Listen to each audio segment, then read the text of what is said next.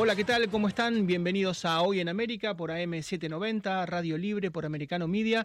Vamos a conocer los títulos de este primer día de febrero, este miércoles 1 de febrero. Vamos a comenzar, por supuesto, por Estados Unidos. Lo que está ocurriendo en Nueva York es muy llamativo. Se están negando los migrantes que han desbordado prácticamente todos los asilos, se están negando, negando a ser trasladados a mudarse hacia la terminal de cruceros de Brooklyn. Eh, los quieren llevar ahí a mil varones, singles, solteros, los quieren llevar allí y se están quejando porque se trata de un refugio, por ejemplo, que tiene mil camas, pero apenas cuatro baños para las mil camas, donde hay muy poca comida, donde ni siquiera hay agua en algunas ocasiones donde pasa mucho frío. Es un crucero, por supuesto, que está al lado del río Hudson, sobre Brooklyn, pero es un lugar que en esta época del año hace muchísimo frío y se están negando. Eh, han desbordado con 42.000 solicitudes eh, de asilo la ciudad de Nueva York. Son 70.000 en realidad los que están ocupando todos los refugios, por eso no hay lugar y de alguna manera compiten, entre comillas, con los homeless, porque los homeless, que por supuesto en esta época del año van a guarecerse del frío, se encuentran con los migrantes, está explotando Nueva York. Vamos a hablar también de Donald Trump y su regreso, muy esperado a las redes sociales. Ya lo había autorizado Elon Musk para Twitter, ahora lo autoriza Mark Zuckerberg para los productos de Meta, para Instagram y para Facebook. Para tener una idea, Facebook es muy grande, tiene 5 mil millones de usuarios, entonces los 34 millones de Donald Trump no son siquiera el 1%, no es decisivo. Pero atención que en Twitter, que tiene 360 millones de usuarios, los 89 millones de Trump son más del 25%, es decir, prácticamente una de cada cuatro personas en el mundo que está tuiteando lo tiene a Donald Trump como una de las personas que sigue, los propios y los extraños. Entonces cuando reaparezca, porque además su red social preferida, va a ser realmente una conmoción, porque además tuitea a las 2, 3, 4 de la mañana y logra fijar la agenda. Bueno, está readmitido en todas las redes, enormes expectativas, tiene 88 millones de seguidores en Twitter, 34 millones de seguidores en Facebook y 23 millones de seguidores en Instagram. Vamos a hablar también de este fenómeno que es Bukele. Nayib Bukele es el presidente de El Salvador, ha logrado bajar el delito en un 80%, es decir, a cuatro años prácticamente de su gobierno. Había cuando él llegó unos 2.390 homicidios por año en El Salvador y este año 2022 ha cerrado con la cuarta parte, con 400 y pico.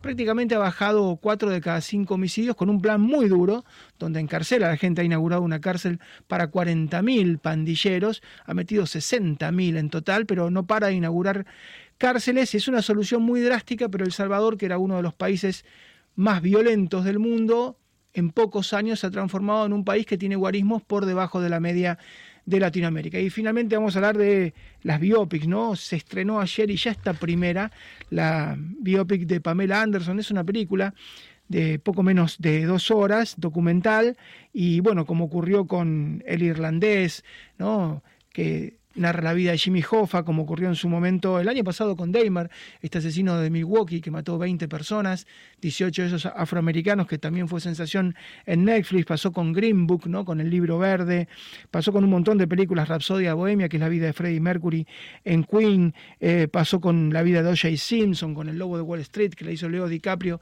La gente ama las biopic, ama las historias basadas en la vida real y por supuesto se imaginan que todo el mundo habló de Pamela Anderson durante años, durante décadas, ahora ella habla de su propia vida. Es un éxito, se estrenó ayer. Vamos a hacer un repaso, un raconto. Nos vamos a Brasil porque lo que está pasando en el puerto de Río es realmente increíble. Han llegado buques de guerra de Irán. Esto por supuesto que no pasaba con Jair Bolsonaro, seguramente tiene que ver con la asunción de Lula, con lo que es su reordenamiento. Eh, muchos están sorprendidos que de repente Latinoamérica, que tiene tantos problemas y tanta violencia hoy por hoy en tantos países como Venezuela, Nicaragua, Cuba, Bolivia, Perú, de repente quiere incorporar este tema, naves de guerra iraníes en Río de Janeiro. Nos vamos a Brasil con Patricio de la Barra. Hola Patricio, ¿cómo estás? Hola Marcelo, muy buenas tardes. Eh, sí, efectivamente, tal como te dice, llama la atención la presencia de estos dos navíos de guerra iraníes que ingresaron al puerto de Río de Janeiro con la autorización, lógicamente, del gobierno eh, de Luis Ignacio Lula da Silva, eh, incluso ahí está eh, postado en el diario oficial que el día entre el 23 y el 30 tendríamos la presencia de estos navíos, se atrasó un poco, llegó ahora el día primero de febrero, y llama la atención porque son dos navíos de guerra, el Dena y el Macrán, eh, que están incluso provistos de misiles y de una serie de otros elementos importantes en caso de algún conflicto bélico.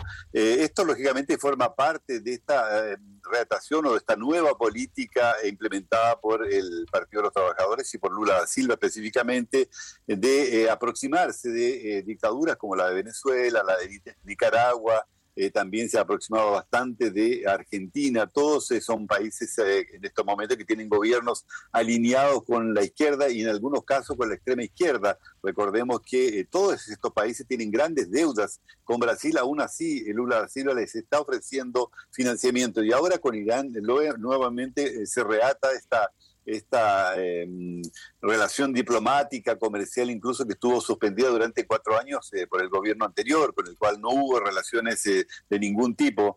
Eh, en estos momentos se procede en el Parlamento al, ingreso de estos nuevos congresistas y hay todo, prácticamente está todo volcado a lo que esté ocurriendo tanto en el Superior Tribunal Federal y que comienza sus actividades como en el Congreso, de manera que no ha habido repercusión por parte de los políticos, principalmente de oposición, pero sí algunos periódicos, los pocos que restan acá de oposición, eh, están eh, exaltando esta, esta presencia de estos eh, navíos de guerra iraníes y esta posibilidad de que haya una aproximación mayor entre el gobierno de Brasil y el gobierno de Irán.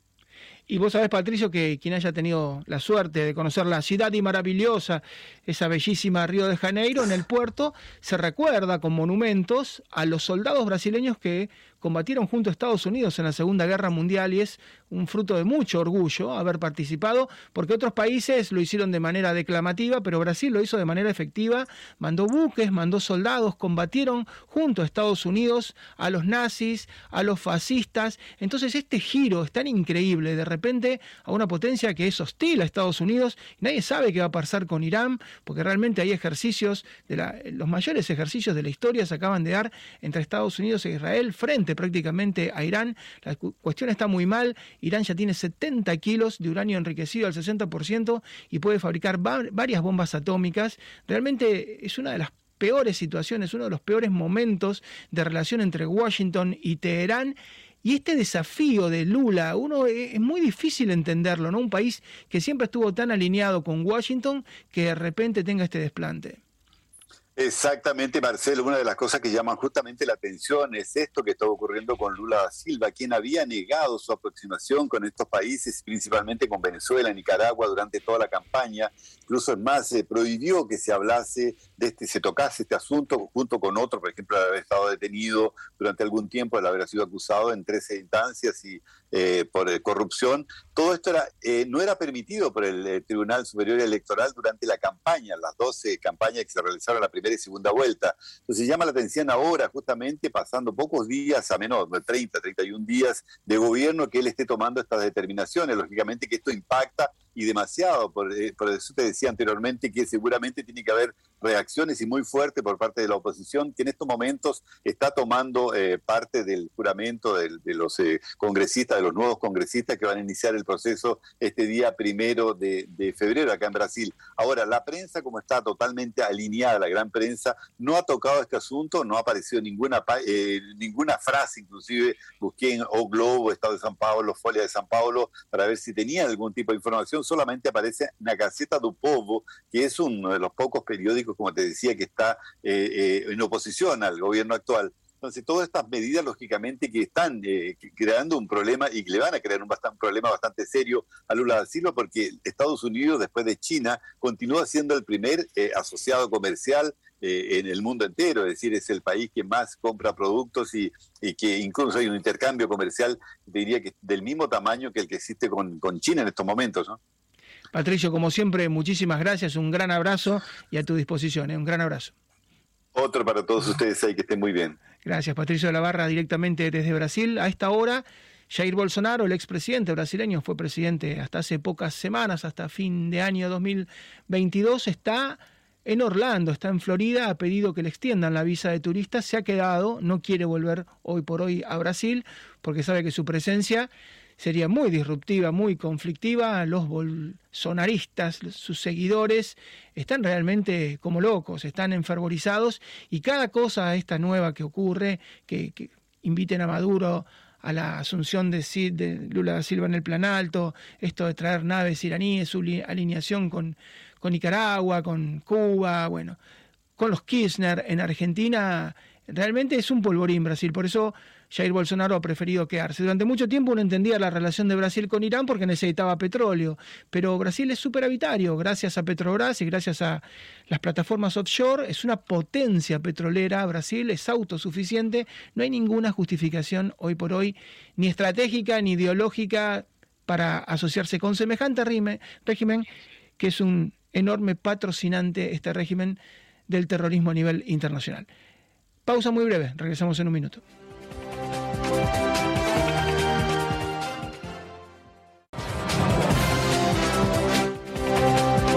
Prometíamos en los títulos hablar del expresidente Donald Trump y su retorno. La palabra es readmitido, la readmisión de Donald Trump en las redes sociales. Ya lo había logrado con Twitter, hubo una compulsa interna que hizo Elon Musk, la gente dijo que había que readmitirlo y ahora es Facebook y es también Instagram, dos productos del grupo Meta de Mark Zuckerberg.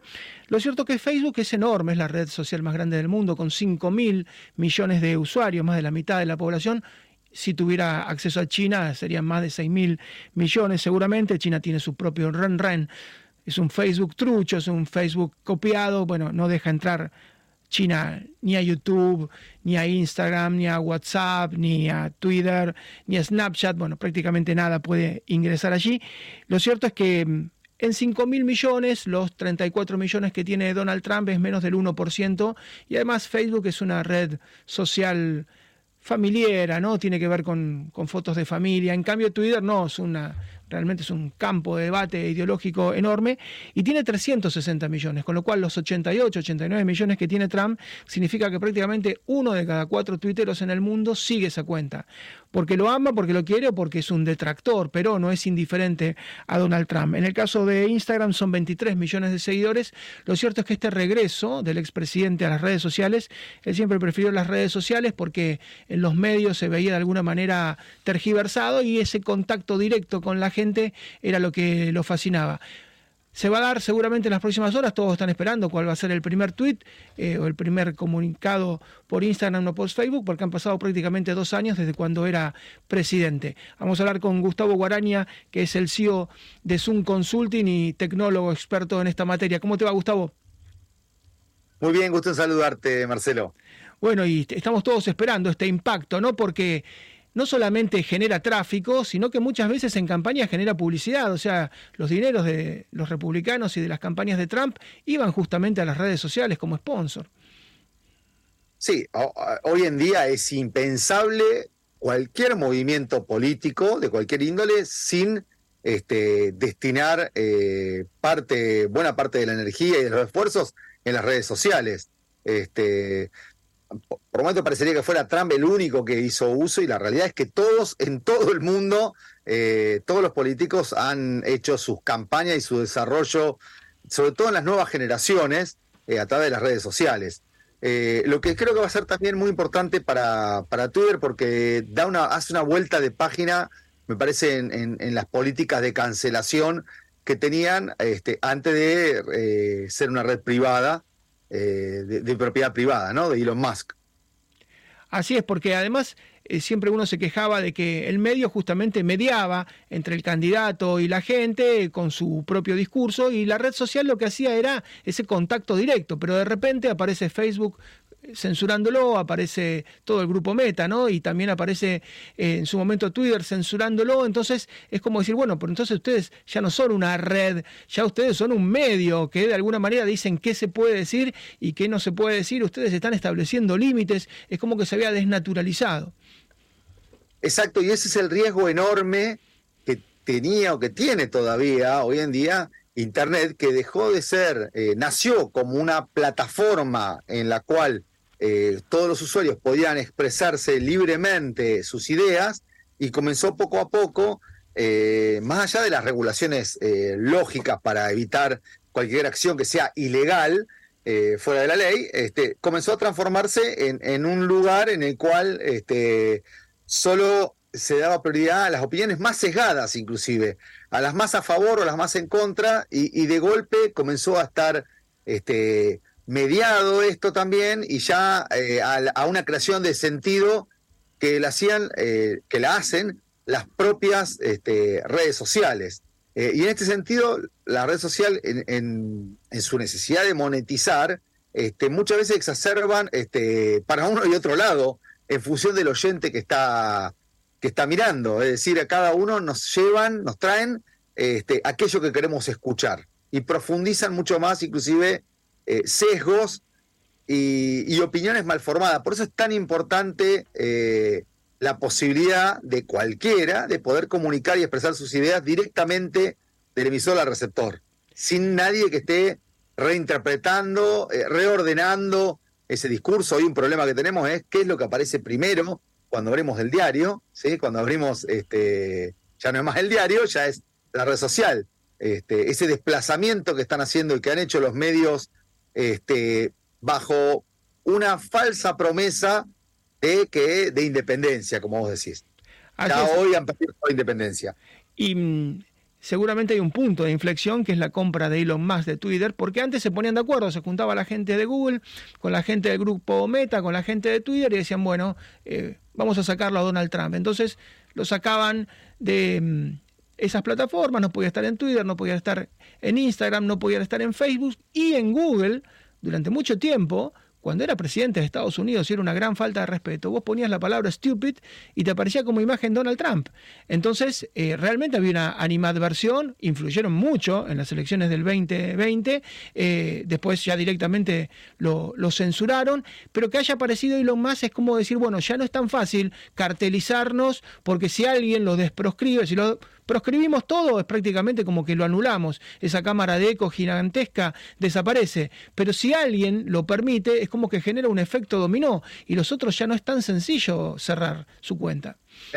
De alguna manera está volviendo con este tipo de movimientos Internet a sus fuentes, a, a, lo que eran los valores originales de cuando apareció la red social, de que fuera un ámbito de discusión abierta en el cual cada uno podía expresar sus ideas y podía discutirlas este, que, como, como estamos señalando, se, se, perdió en los últimos años.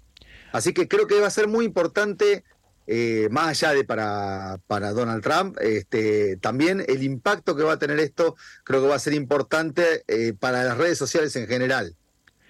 Así, sí, cuando vos vas a ver las autocracias, lo primero que hacen es censurar. Eh, China tiene un cortafuego, ¿no? Que no permite YouTube, no permite, Google lo permite, pero con muchos filtros.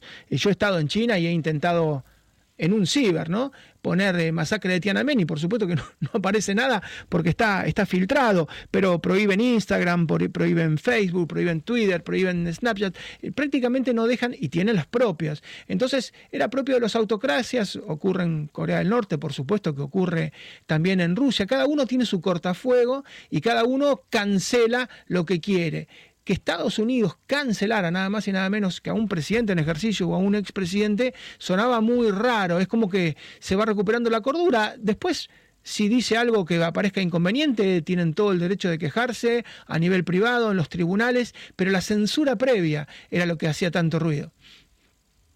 Exacto, y fíjate que aparte no es que se abrió para todo el mundo de cualquier manera, digo, si uno hace, si uno rompe las reglas, este, Twitter eh, puede este, vetar a, a, un usuario, pero de alguna manera está volviéndole eso, un poco esa, esa cordura.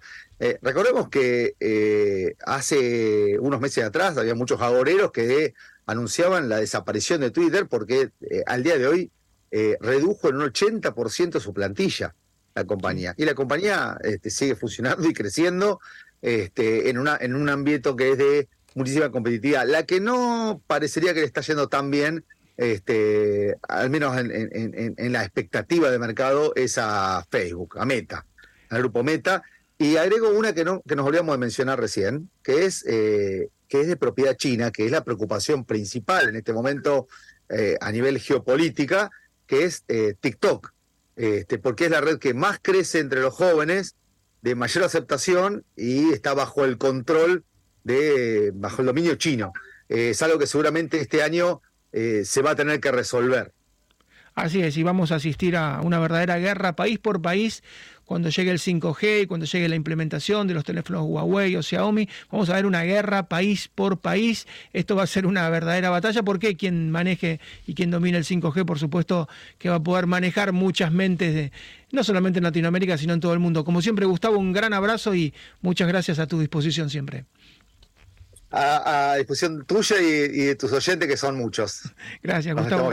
Gustavo Goraña, que es el CEO de Zoom Consulting, un tecnólogo y, insisto, hizo mucho ruido porque es propio de una autocracia esto de la cultura de la cancelación.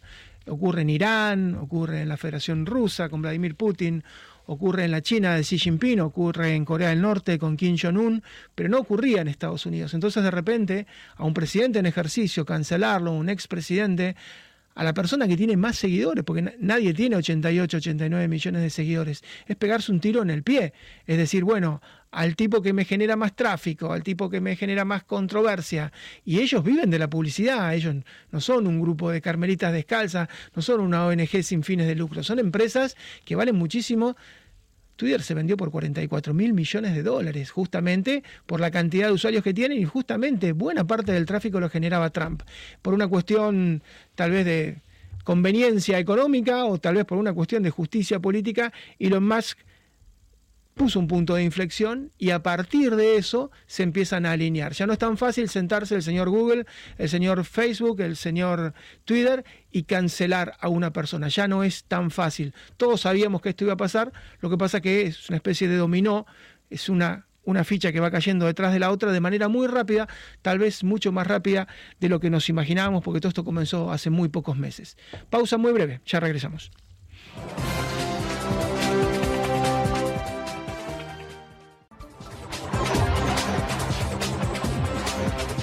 Uno de los temas que prometíamos en nuestros titulares tenía que ver con la situación de los migrantes en Nueva York, la gran manzana, la ciudad de los sueños, ¿no? la ciudad del imperio, como le quiera llamar, estaba desbordada hasta las últimas horas por los migrantes. Fueron 42.000 los que solicitaron allí asilo político.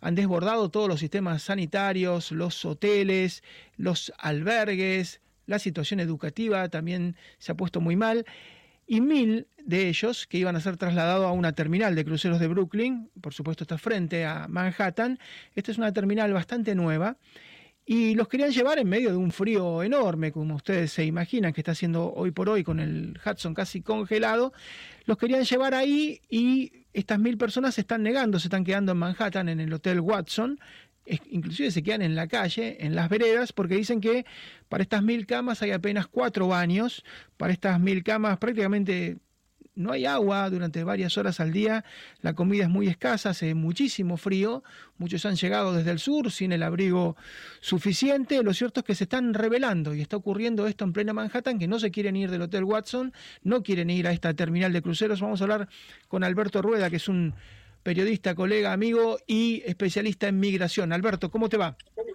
Qué gusto saludarte. Buen día desde México. Un saludo para todo tu auditorio.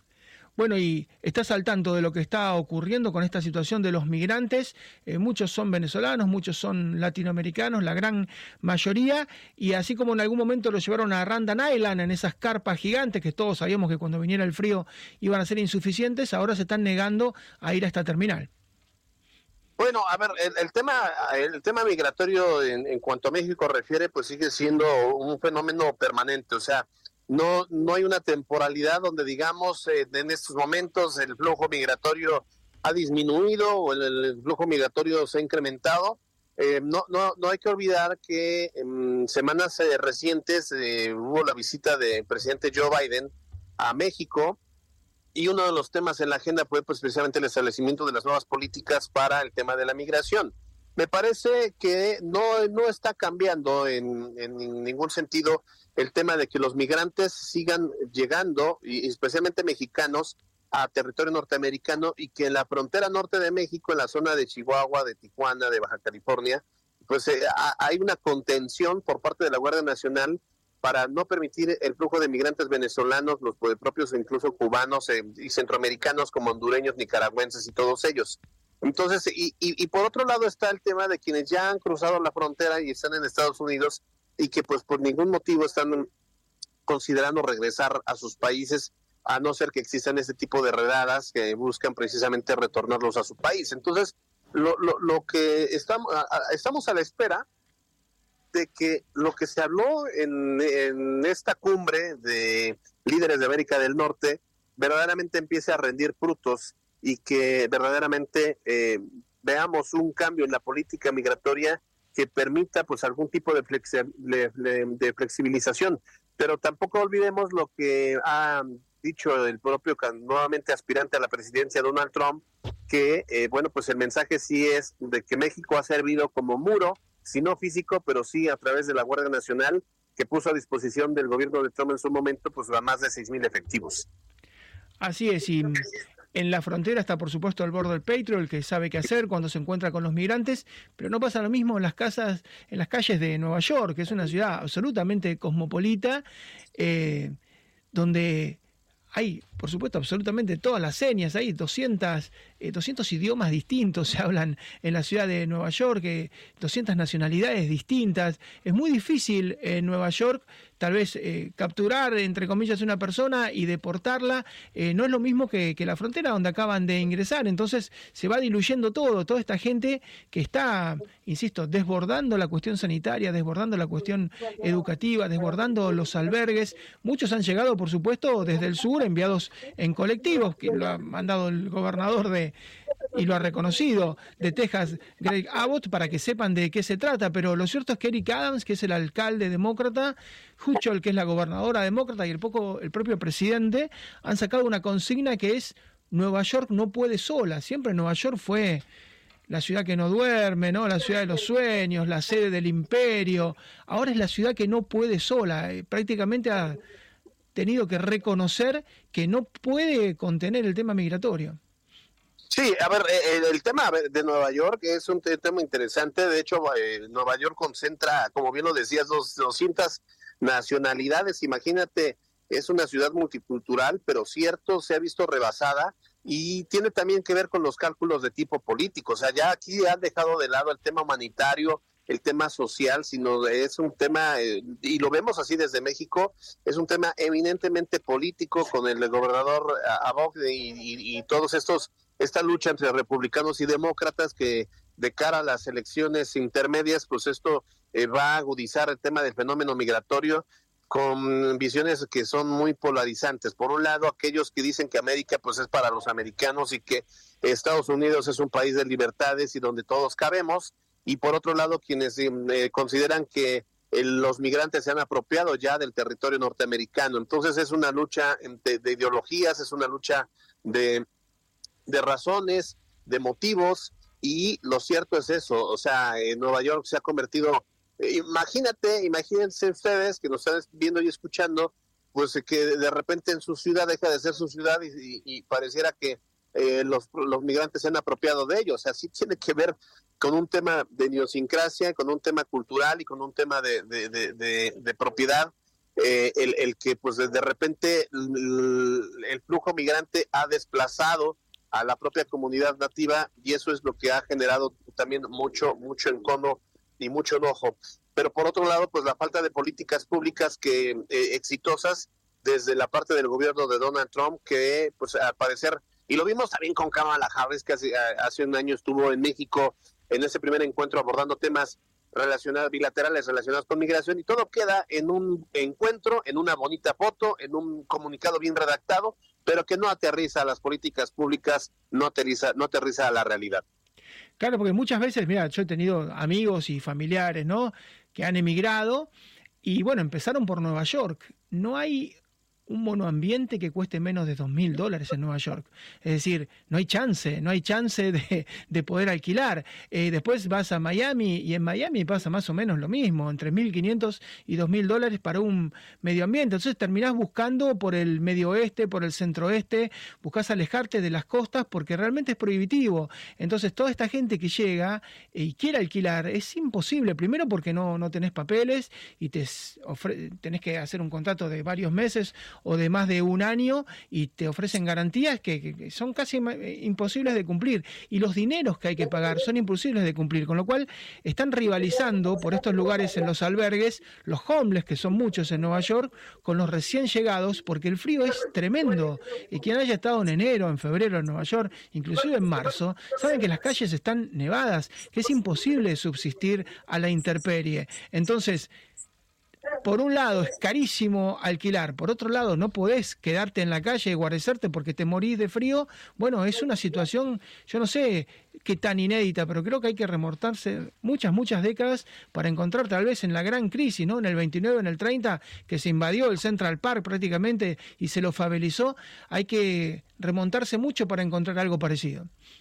Sí, sí, sí, has dado en el punto. La verdad es que estoy completamente de acuerdo. Las rentas eh, los alquileres son extremadamente caros, que para alguien que llega bajo esta figura de migrante, de indocumentado, pues llega para generar mejores ingresos y mandarlos en remesas a sus países de origen y cuando te topas con una realidad de una ciudad extremadamente cara, pues es por eso que vemos eh, prácticamente los puentes, debajo de los puentes y que se han apropiado prácticamente de las calles, pero que en una situación de, de temperaturas tan bajas de menos cero grados centígrados, pues obviamente los obliga a los albergues.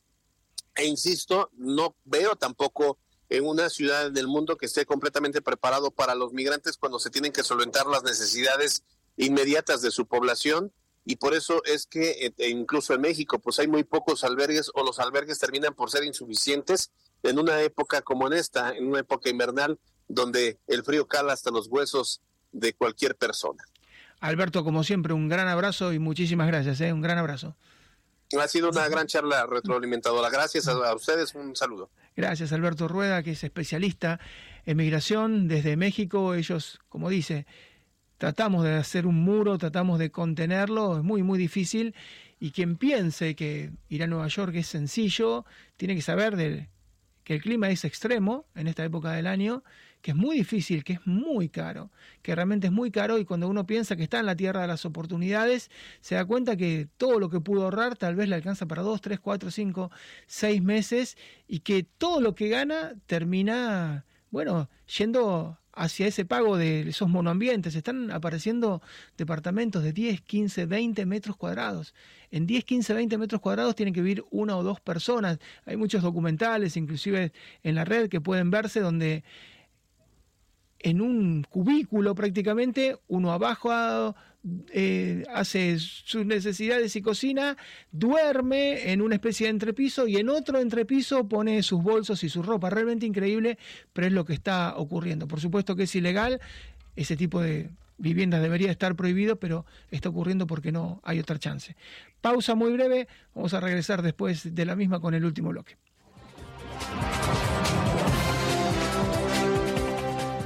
Decíamos en el comienzo que los números de El Salvador con respecto a la violencia son notables.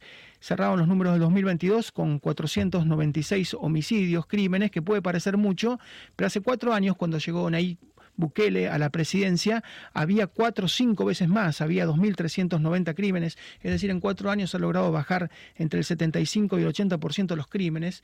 Bukele que ha declarado una guerra a los maras, quien ha inaugurado o está por inaugurar la cárcel más importante de Latinoamérica, 40.000 personas, ya prácticamente ha apresado y ha encarcelado 60.000 maras. Es una política extrema, está dando resultados, por lo menos cuantitativamente, los guarismos. Dicen esto, vamos a hablar con Laura Charren, que es una especialista en el tema, que escribió el libro justamente esperando a los maras, estado embrionario de este tipo de organizaciones.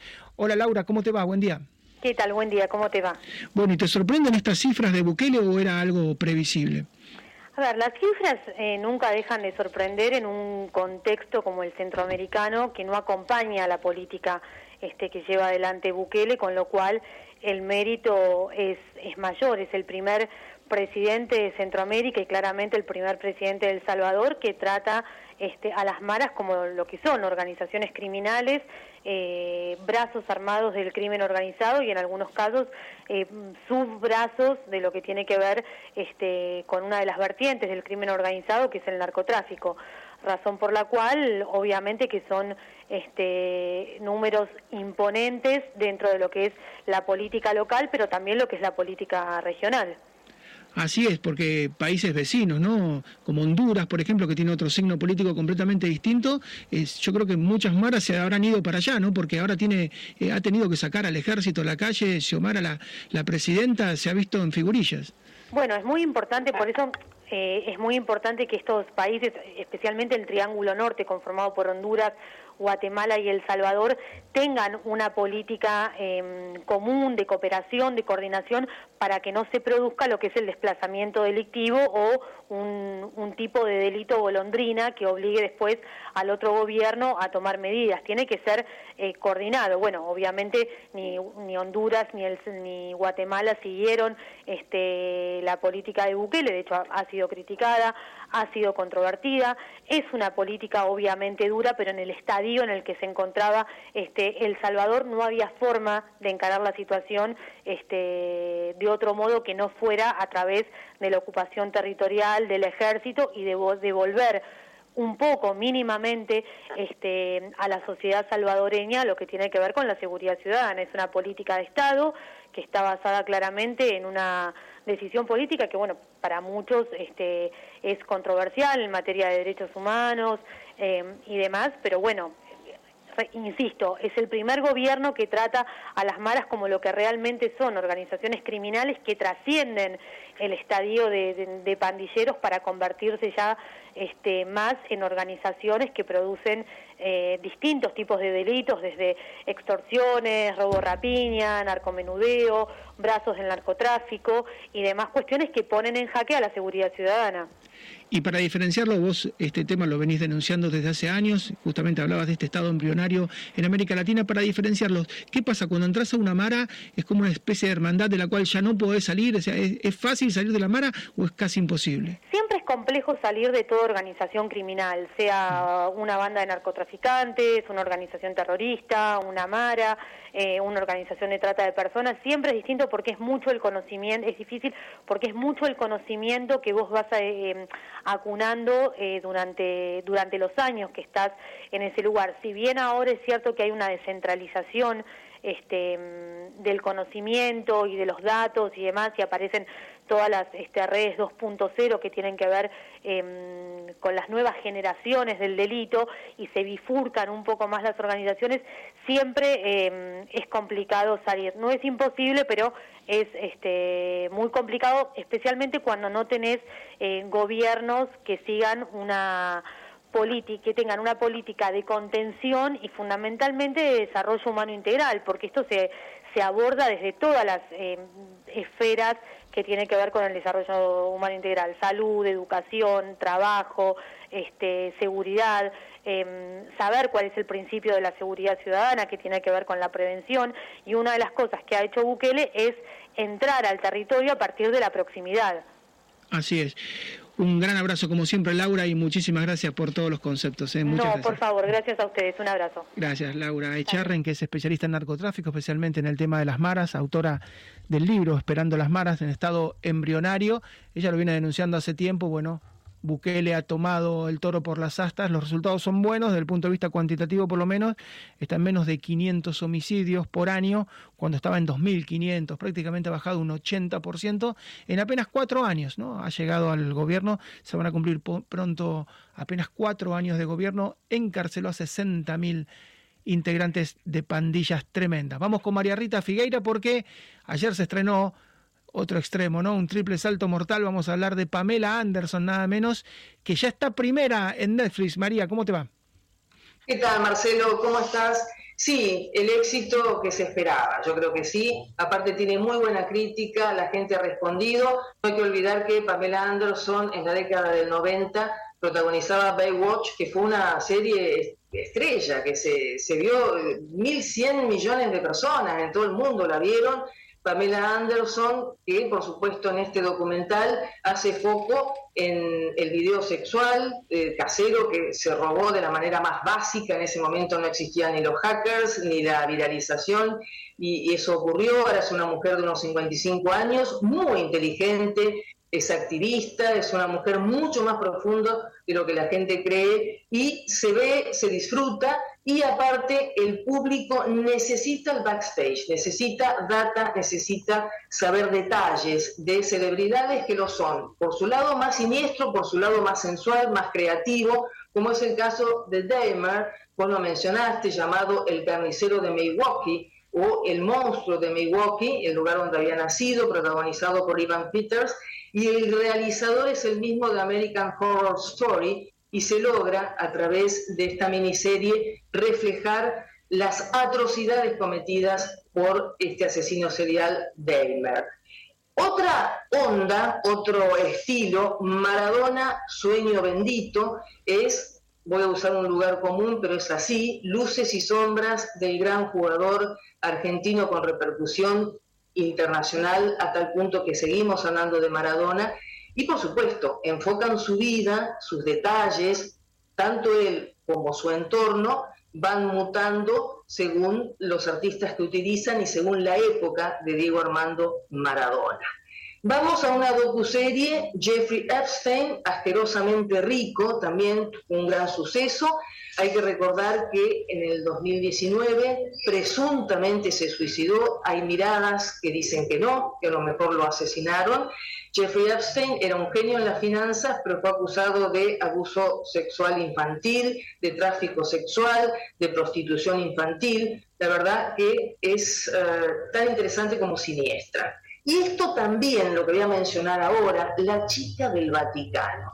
También una docuserie eh, que ubica en Roma y en el Vaticano, 1983, este año se van a cumplir 40 años de la desaparición de una quinceañera, Emanuela Orlandi, muchas vinculaciones, algunos la vinculan la desaparición con el terrorismo, otros creen que fue solo una pantalla, lo cierto es que hay mucha gente de la curia involucrada.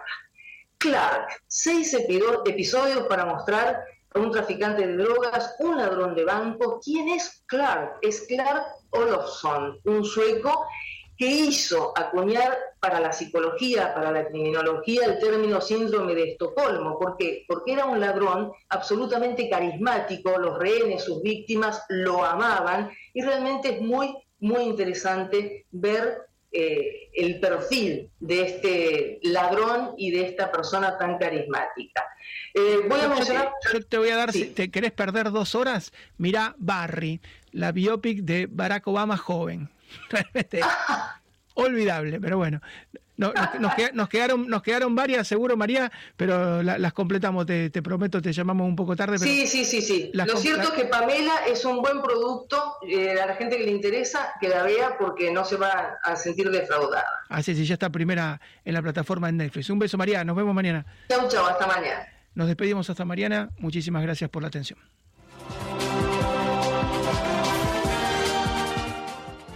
This podcast is a part of the C Suite Radio Network. For more top business podcasts, visit c-suiteradio.com.